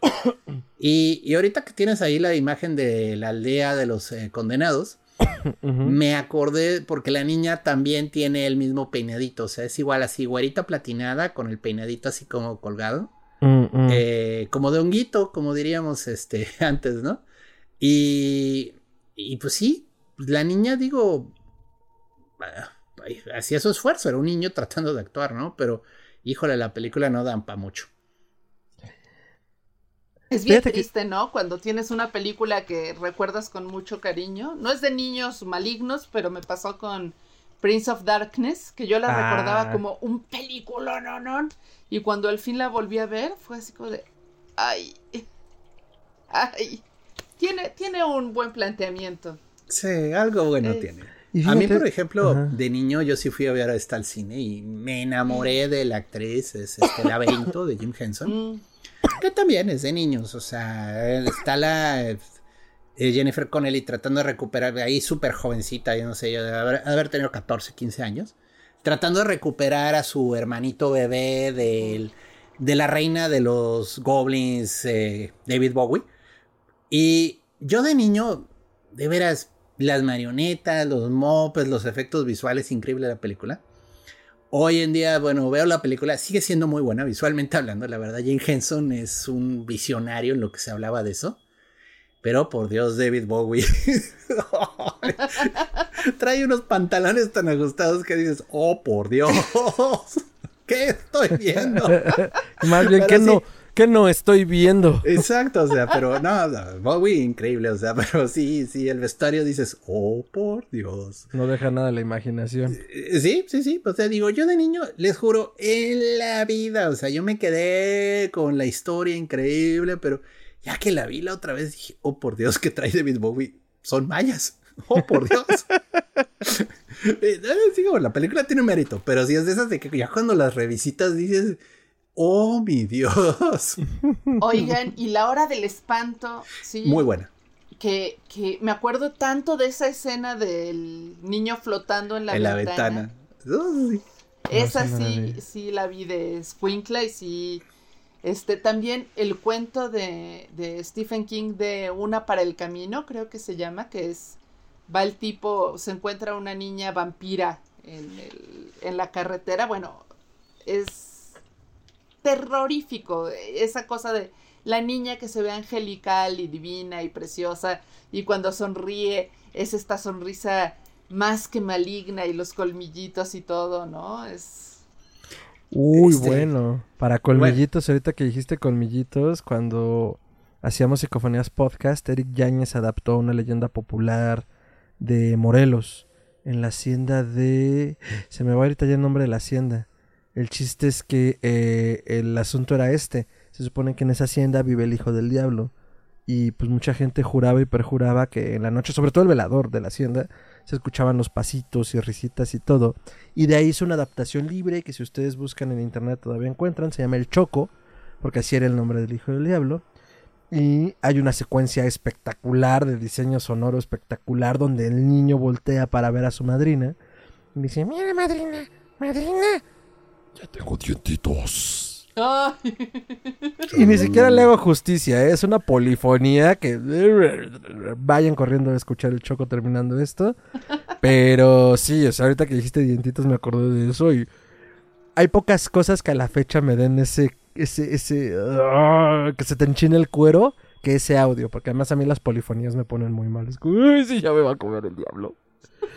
Sí, bueno, de niños vampiros está la de Déjame entrar, que es buena la adapta es buena la versión eh, danesa, creo que es, o finlandesa. Eh, sueca, la versión gringa no. Es sueca. Sueca. Es muy buena. Es muy buena esa, pero luego la quisieron hacer acá en eh, hollywoodense. No. Fíjate que a mí me gustó más la gringa, ¿eh? Sí, no, a mí también me gustó más la europea. Pero el libro es fenomenal, ¿eh? Es una trilogía, ¿no? Oí que son varias historias, ah, que va explorando diferentes cosas. Primero habla de vampiros, creo que luego habla de zombies. Pero todo es como en, el mismo universo, vaya, mm, te está Hay uno de zombies del mismo autor que se llama Descansa en paz, que también es buenísimo, de John Arvide Lindquist. Creo que él dice que están conectados, que es mm. como una especie de tres historias en, ah. en, el mismo universo, por así decirlo. Entonces me falta la tercera, a ver cuál. Habría que buscarla. Eh, otro autor, hablando de King, fíjate que quizás, digo, Stephen King eh, trata mucho el tema de los niños. La verdad, muchas de sus historias comienzan con niños, desde eso. Pero yo creo que la mejor historia de King sobre niños, porque es prácticamente autobiográfica, es la de Cuenta conmigo. La de Stand By Me. Eh, que es una historia que es más un drama que algo de horror. Y es de unos niños este, que van en una excursión a encontrar a un niño que lo había atropellado el tren. O sea, les corren el chisme de, oye, que el tren arrolló a este chavo, lo arrolló como a 5 kilómetros de aquí. Y como nunca habían visto un muerto, deciden irlo a ver. Y bueno, siendo niños. Les pasa 40 cosas en el viaje, o sea, nada de vida o muerte. Pero es una historia muy bonita. Y, es, y es interesante la historia detrás de Stan, se las cuento breve. Lo que pasa es que King había tenido muy malas eh, adaptaciones de sus historias. O sea, la verdad ya no quería dar ningún derecho de historias porque le había ido muy mal. Y eh, pues este estudio hizo la adaptación, pero andaban con el Jesús en la boca de a ver si King no, no nos regaña, ¿no? Porque sabían que era muy cercana a él. O sea, esta realmente es una historia personal. O sea, ahí está Stephen King entre los personajes. Y eso le ocurrió, al parecer, digo, novelizado, ¿no? Pero sí eran sus amigos. Entonces, este, pues agarran. En una de esas estaba en una gira porque andaba firmando no sé qué novela. Y pues ahora sí que le consiguen una videocasetera, todavía no eran comunes. Le consiguen, eh, ahora sí, le llevan la película, el máster, por así decirlo, de la película que ya estaba lista. Y lo sientan en el cuarto hotel y le ponen la videocasetera. Y se salen a fumar cigarros ahí los productores súper nerviosos a ver si este tipo les gustaba, ¿no? Y ya como, pues digo, la película no es larga, una hora y cuarto, una hora y media, sale Stephen King llorando así, ¿no? Y dice, es que esos, esos muchachos eran mis amigos, o sea. Y ya de ahí ah. se los llevó al bar del hotel y se puso a contarles todo lo que le pasó a cada uno de ellos, o sea, dice, este amigo mío murió en Vietnam de tal cosa, este amigo mío hizo esto y luego le dio un infarto, y así se va contándote la vida de esos niños que en la película pues están viviendo esta experiencia, ¿no? Donde dejan de ser niños, porque de hecho eso se trata la historia. En el momento en el que ven a un muerto, dejan de ser niños, o sea, porque contemplan la mortalidad y se dan cuenta cómo ellos también podían morir en cualquier momento. Es una bonita historia, tiene mucho corazón, la adaptación se me hace muy buena yo no la he visto. Yo la vi en Canal 5. es bonita, es bonita. Sí, es palomera. Es, esos dramas bonitos. O sea, la recomiendo mucho. Estoy pensando en qué otra película. Seguro se nos están yendo un montón, porque hay muchas en las que salen niños. Pero a mí me gustaría también, sobre todo por lo que decíamos al principio, que Raquel nos contara un poco la experiencia de escribir novela juvenil, ya sea hablando desde la ficción o, desde el horror. Eh, pues justo lo, complicado o, desde dónde lo haces tú para escribir desde la infancia. Por un poco lo que comentábamos también al inicio. ¿Cuáles son los retos? ¿O cuáles han sido los aciertos que has encontrado en el camino? Ay, híjole, qué difícil, oye.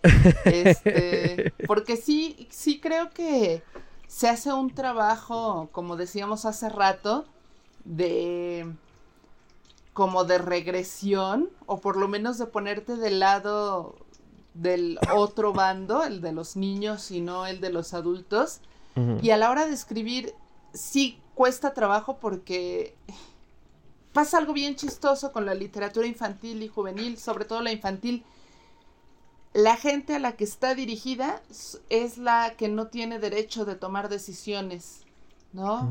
Entonces, si yo escribo una historia, estoy pensando no solo que le guste al niño, sino que le pueda gustar también a los papás, que la maestra no me vaya a crucificar, que los que no la vayan a bloquear en la escuela, ¿no? he oído de gente que, por ejemplo, eh, se escandaliza con La peor señora del mundo de, Pancho Hinojosa, que es un librazazo, pero que hay adultos a los que no les hace ninguna gracia que haya niños más inteligentes que los adultos, o por ejemplo Matilda de Roald Dahl, ¿no? Que dicen, ¿cómo es posible que, que en tus libros muestres defectos en los adultos? Pues perdón, pero me estoy poniendo en digamos un, un, poco como haciendo un símil cinematográfico, es como si vas a contar algo desde un punto de vista infantil, tienes que poner la cámara en el punto de vista del niño y, y, como decías de Rugrats, ¿no? Este, el mundo es de otro tamaño, las preocupaciones son otras, se me hace absurdo que un niño se preocupe, por ejemplo, este, por exactamente las mismas cosas que los adultos, así de, por ejemplo, del dinero o la crisis económica. O sea, a lo mejor sí se preocupa, pero de otro modo. A lo mejor tienes un niño que oye que hay problemas de dinero en la casa y entonces se roba los huevos de la alacena y va a la tienda a tratar de venderlos porque cree que así va a ayudar a la familia. Este, y cuando además le vas a meter horror, híjole, este, hay que buscar la dosificación para que no sea algo bobo, porque yo creo que eso es lo peor que puedes hacer, que los eh, tratar a los niños con condescendencia, ¿no? Pero que tampoco sea tan terrorífico que los mandes a terapia, ¿no? y que al rato te acusen de que el niño no durmió durante cuatro semanas y fue tu culpa. y que ahora tiene un podcast de horror. que si leíste eso, haya sido en un libro de, para adultos y que lo leíste sin permiso de tus papás. Eso para que no le echen la culpa al pobrecito autor o autora. Pero es muy divertido y es un reto bien interesante porque, porque estás todo el tiempo ahí dosificando, eh, midiéndole el agua ahí al,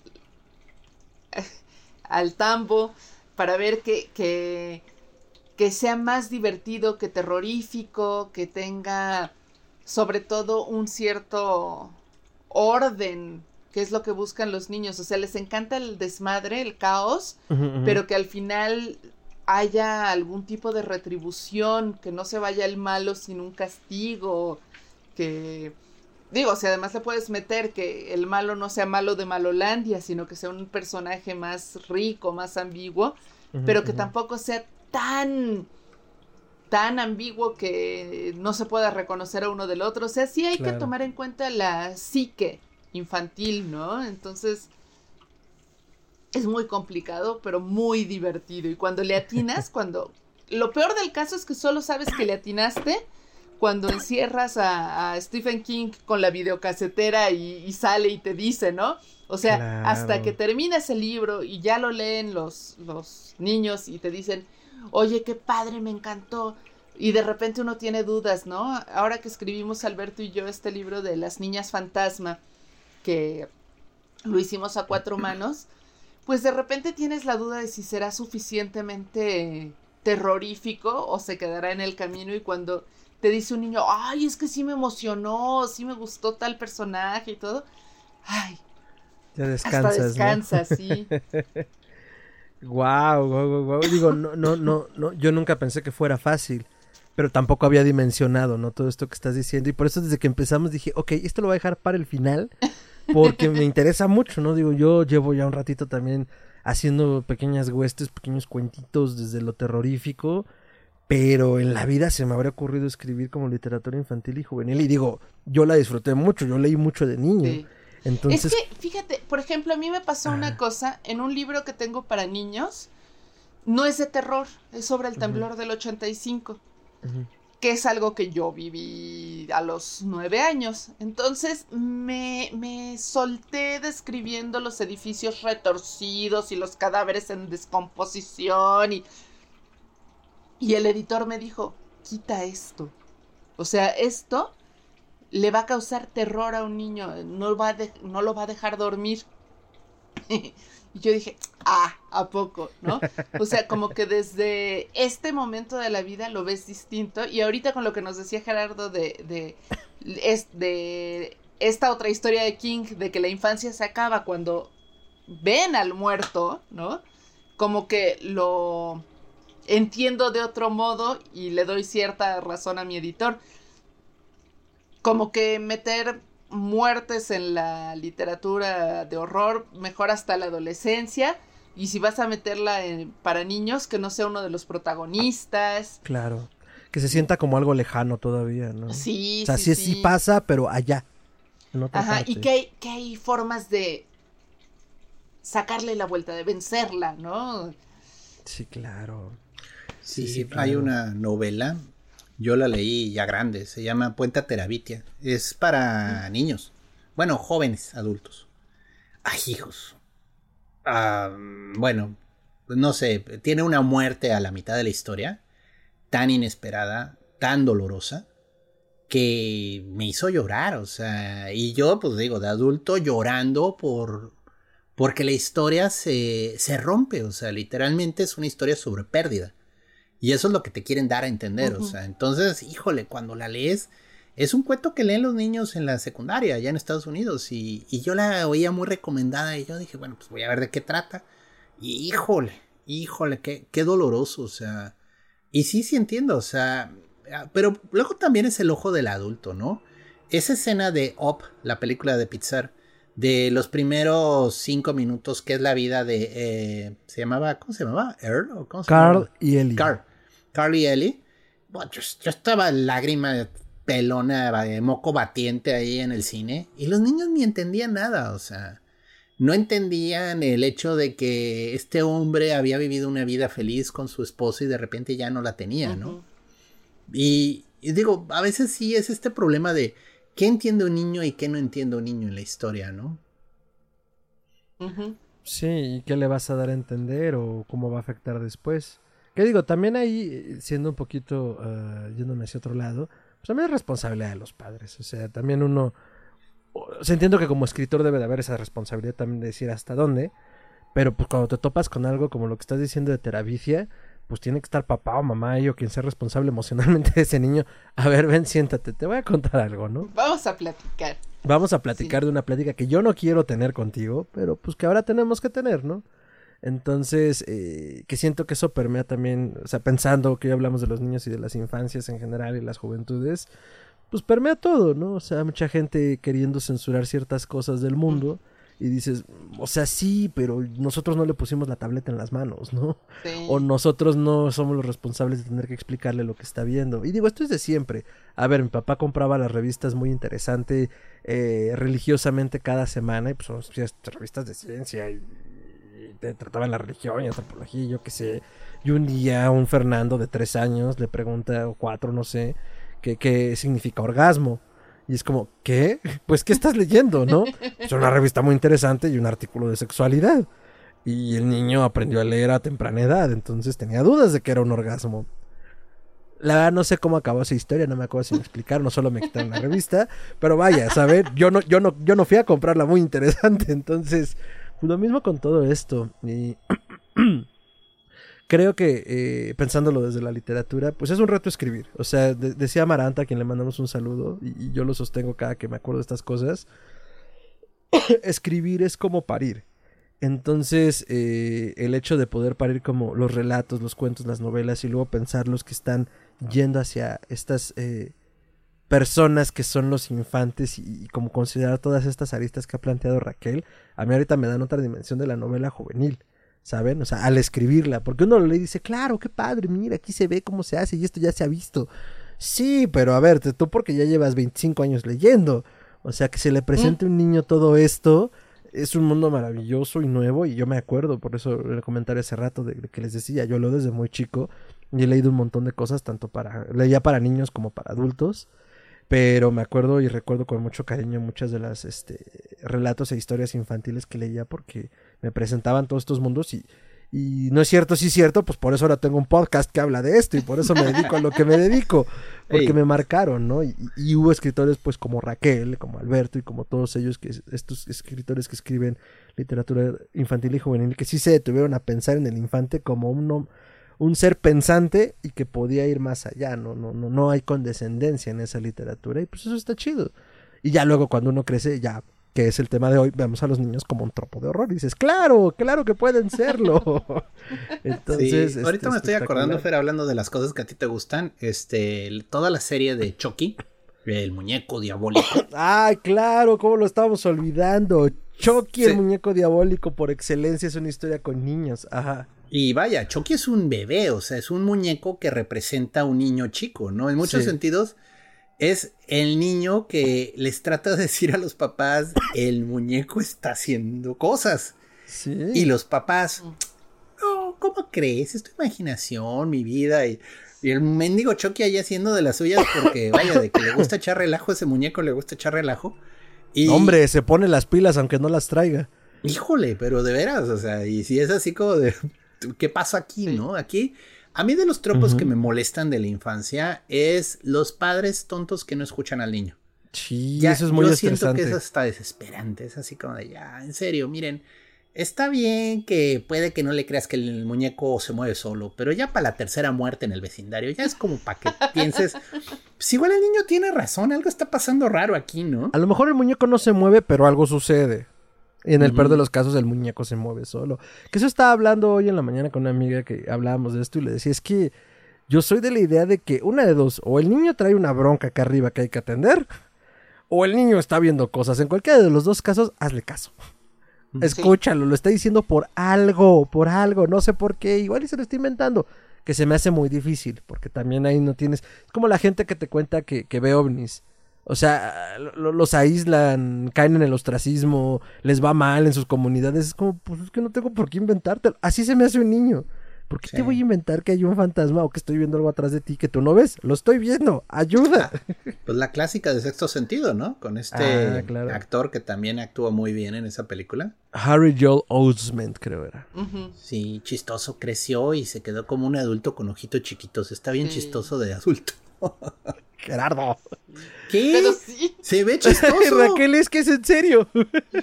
Yo no, no, lo estoy diciendo de broma, es en serio.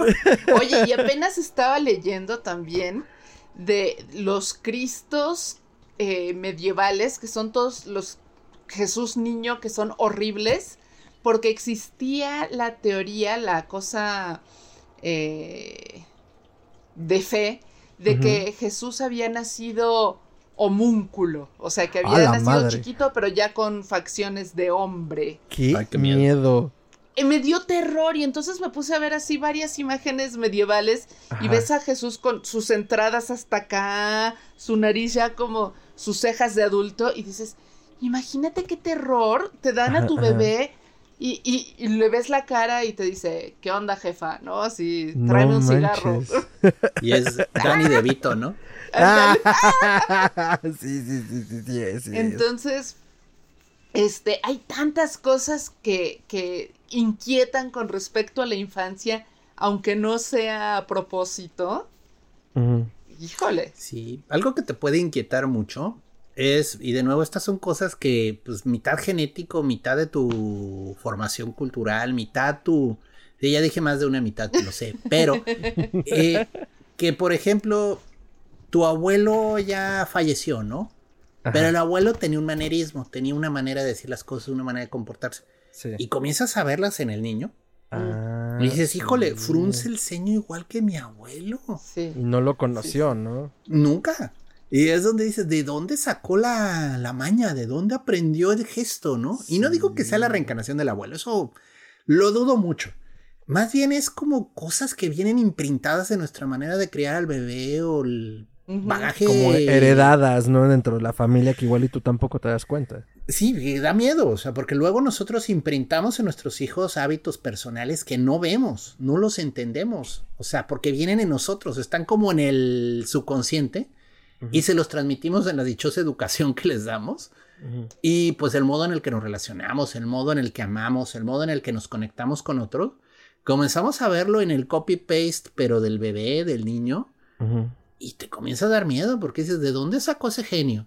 Y nomás voltea a tu pareja y te ve así como, te lo necesito decir. ¿Quién sabe? Es un misterio, pero lo averiguaremos. pero sí. Qué miedo, ¿no? También verte reflejado en un hijo, ¿no? Sí, claro, pues eso, eso, es un clon tuyo en muchos niveles, lo que hablamos al principio, es una extensión de los padres. Ahorita me quedé pensando en Chucky y es que Chucky creo que engloba bastante un poco todo lo que hemos dicho, tanto de la literatura como del cine.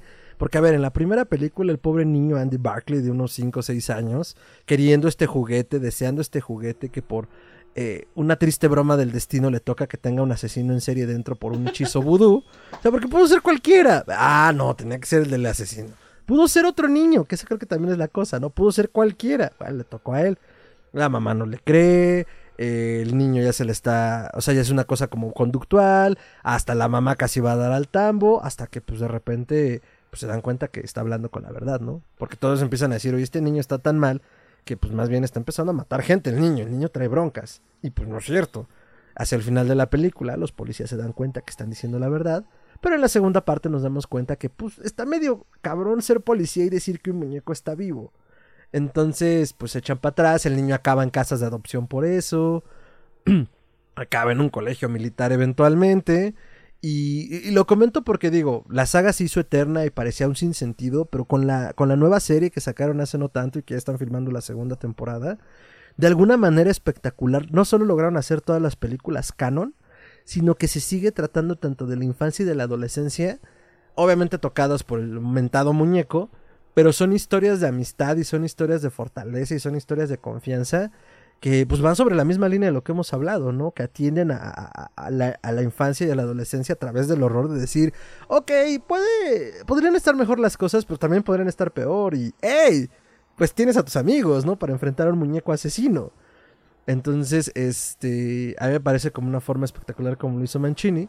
Y alguna vez cuando tuve la oportunidad de entrevistarlo, eh, justo él me hablaba como de dónde venía la idea, porque yo le decía, oye, está muy chido un muñeco asesino, pero pues, ¿qué onda? O sea, ¿qué estás criticando? ¿O, qué onda? Y me decía, a ver, mi papá era, eh, creo que era publirelacionista de juguetes, en particular de la marca Cabbage Patch Kids.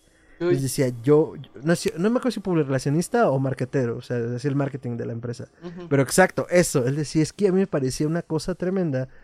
La, la, manera en la que se, el tiempo y el dinero que le dedicaban a vender un juguete así, y no solo eso, el efecto que en realidad tenía.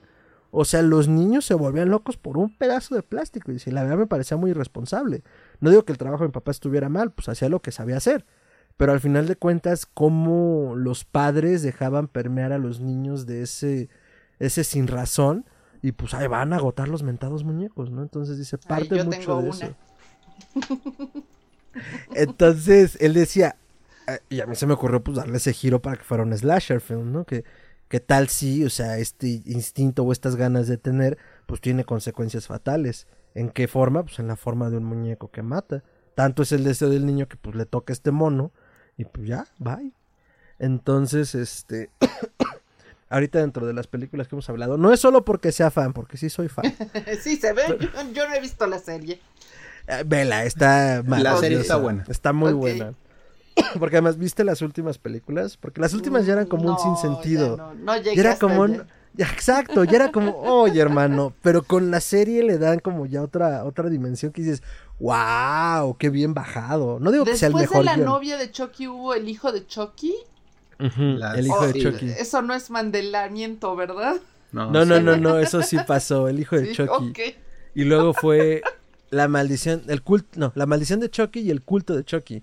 Que ahí era donde decías, oye, pues ya lo estás llevando muy lejos, pero no, con la serie fue como, no sé si esto pensabas desde el principio, pero qué bien resuelto. E insisto, no digo que sea el mejor guion, pero lo resolvió bastante bien. Entonces fue como, para hacer kosher hasta el, el hijo de Chucky fue como, wow, bien, bien bajado. Te arriesgaste y ganaste.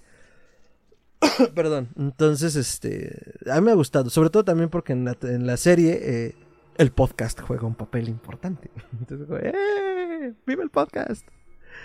Entonces, este, eso con Chucky, no quiere dejar de mencionarlo.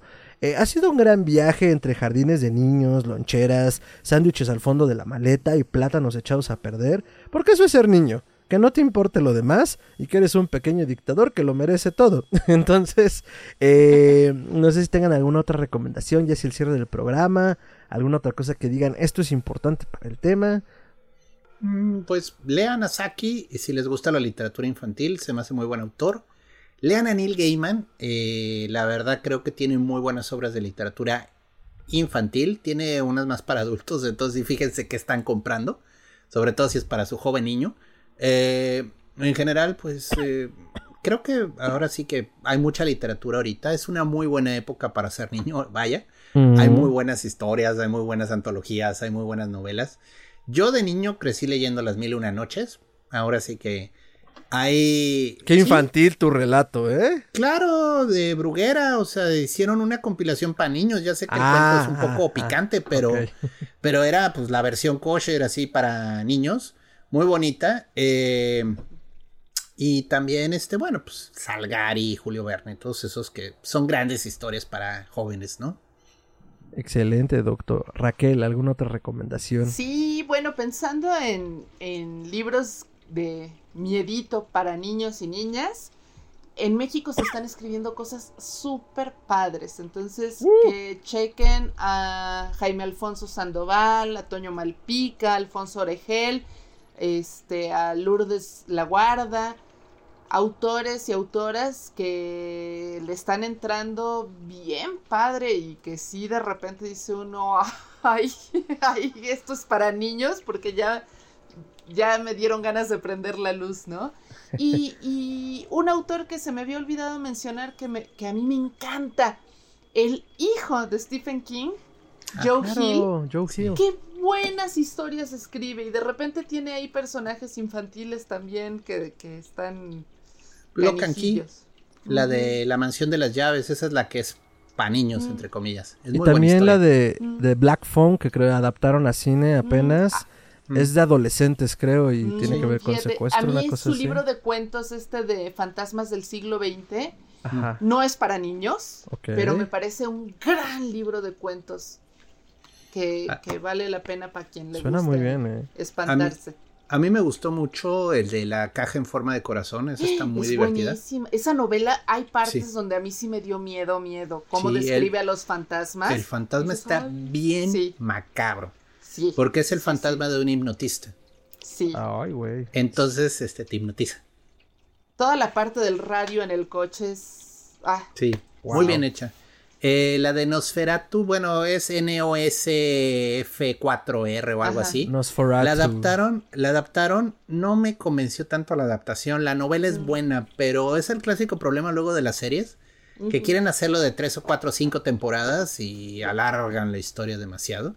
Es muy buena historia. Ah, Todavía justo. no la leo, aquí la tengo en las La, la historia vale mucho la pena. La, la miniserie yo la verdad quedé un poquito decepcionado. Mm. El actor es muy bueno, es este Zachary Quinto, creo que se llama, el que hizo el señor Spock en las series nuevas de Star Trek. Y sí, sí hace un buen villano, ¿eh? La historia es, haz de cuenta, es un asesino que secuestra niños. Así comienza la historia. Pero hay un elemento sobrenatural muy chido detrás. Y la película, digo, la, la novela me gustó mucho. Tiene mucho este tema de King, de lo fantástico. Y está padre, está muy bien contada. Ah, pues Súper.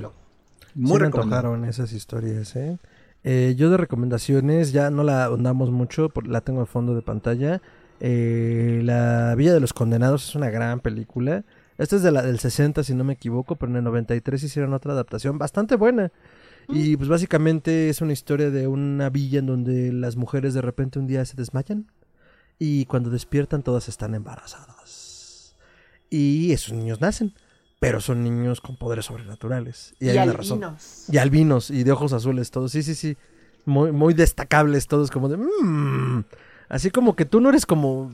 tú, eres hijo de tu padre, ¿verdad? Pero tampoco de lechero. es albino y de ojos. Eh, qué mal chiste.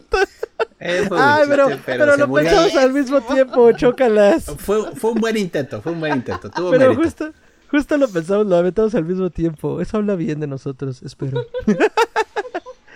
Entonces, este. Y ya, ¿no? Y, se pone muy feo el asunto. Obviamente hay investigaciones militares y gubernamentales de por medio, porque hay muerte y destrucción. ¿Causa de estos niños? Sí, no, tal vez, estoy loco, posiblemente. Pero véanla para que se den cuenta qué es lo que sucede, es una buena recomendación. Y este, y pues eso, ha sido un gran viaje. Por favor, eh, queridos eh, cofrades de la mesa reñoña, comentarios finales y redes, por favor, eh, Raquel. Pues en redes me encuentran en todas, yo creo, bueno, no he hecho nada en TikTok, pero ahí, ahí estoy viendo videos mensos. Eh, estoy como R-A-X-X-I-E en Instagram.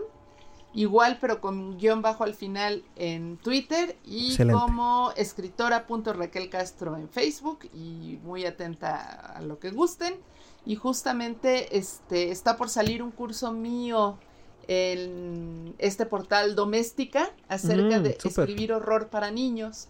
Entonces, bueno, para adolescentes. Entonces, este, ya les estaremos avisando cuando, cuando salga para que le echen un ojo y me digan si le atiné o no. Pásanos la invitación, Raquel, y con mucho gusto la subimos a nuestras redes para compartir. Claro que sí, en cuanto tenga fecha de salida, pero ya ya están en la postproducción. Excelente. No, a ti Raquel, muchas gracias por hacerte un espacio. Qué buena onda que va a salir tu curso. Y muchísimas gracias por tu tiempo. La verdad es que lo pasamos bomba. Y seguro nos estaremos viendo para más horrores. Ah, por acá pondremos en el cintillo tus redes para que no haya pierde. Y pues muchas gracias. Doctor, sus redes y comentarios de cierre. Bueno, pues los niños dan miedo. O sea, la verdad, la mejor razón para hacerse una vasectomía es esa. Y bueno, este, lo, único y sí me voy a defender la, idea de un amigo mío que se llama Alberto, al quien saludo, que me dijo, ¿por qué no tienes hijos, Gerardo? Y yo, pues por la responsabilidad, por la bronca, porque no tengo pareja, etcétera, etcétera. Y me, y me dice, es que es importante que tengas hijos, Gerardo. Los tarados se están reproduciendo demasiado. Gerardo, qué eugenésico me saliste. bueno, ok, chiste de final. Eh, me pueden encontrar en mis redes eh, como Chuntaro Melquisedec. Eso es arroba chuntarome, ahí es en Twitter y sobre todo ahí es donde comparto más. En Facebook me pueden encontrar como Gerardo Braham, pero es más que nada una fanpage para subir avisos. Gracias. Excelente, doctor. No, gracias a usted. Eh, los niños pueden asustar muchísimo, pero creo que asustan más las cuentas. Entonces, tener niños es una responsabilidad a largo plazo sé que, pienso que no debería decir esto, pero pues quiero cerrar con esa nota en alto porque mucha gente parece creer que tener niños es fácil y pues la verdad es que no. Eh, ahora, yo no soy nadie para juzgar, cada quien puede tener niños cuando quiera, pero yo no los tengo porque son muy caros. Eh, a mí me pueden encontrar como arroba es con i latina y doble al final, arroba en todas mis redes. Eh, los niños son espeluznantes por muchas razones, pero si los tienen, eh, mucho, abrácenlos de vez en cuando. No saben la falta que luego hace eso porque luego tienen un podcast de horror. No, no es cierto, a mí me abrazaron mucho mis papás. y aún así tengo un podcast de horror. Tal vez deba ir a terapia. Y a Histeria Colectiva lo pueden encontrar como podcast.histeria en Instagram, podcast Histeria en Twitter y en Facebook. Y pues nos pueden encontrar en Histeria Colectiva podcast.gmail.com para mandarnos todos sus comentarios y añadiduras en la caja de comentarios también, en los mensajes directos. A veces tardamos un poquito, pero leemos todo, respondemos todo. Y pues aquí seguimos dándole duro y tupido al horror desde el piso 666 virtual. Raquel, eh, Gerardo, muchísimas gracias por hacerse un, espacio en su tarde de hoy para poder llevar este gran programa. Nos vemos en la siguiente emisión. Hasta entonces. Bye.